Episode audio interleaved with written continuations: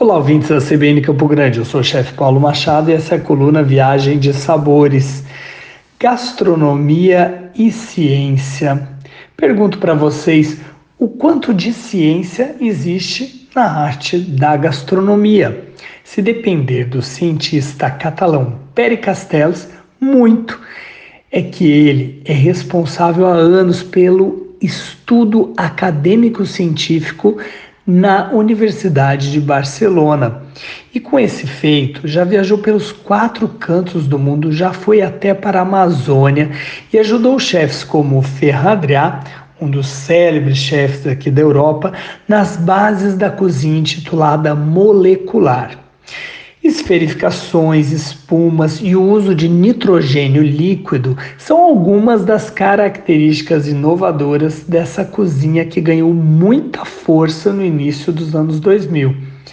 Hoje, a gastronomia molecular abriu caminhos para que muitos chefes se unissem a cientistas e dessa forma, nesse importante trabalho de equipe, passassem a se apropriar em suas cozinhas de conhecimento técnico e minucioso nos preparos de determinadas receitas, inclusive quando o campo for o de sobremesas.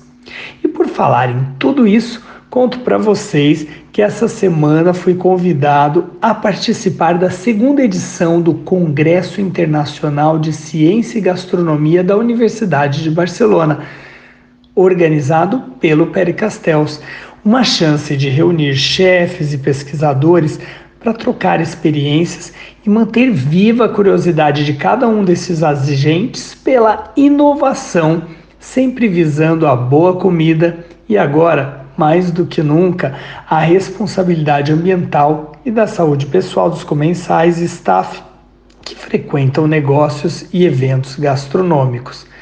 Fique ligado e saiba, saiba mais e acompanhe esse super evento pela minha rede social, arroba chefe Paulo Machado. Apuros sentidos, bom apetite e fique aqui com a gente na CBN Campo Grande. Até mais!